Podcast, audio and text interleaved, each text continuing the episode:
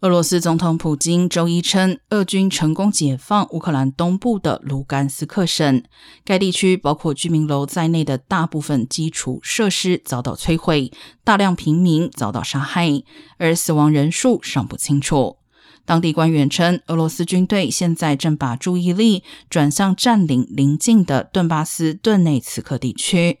该省周日遭到了猛烈的炮击。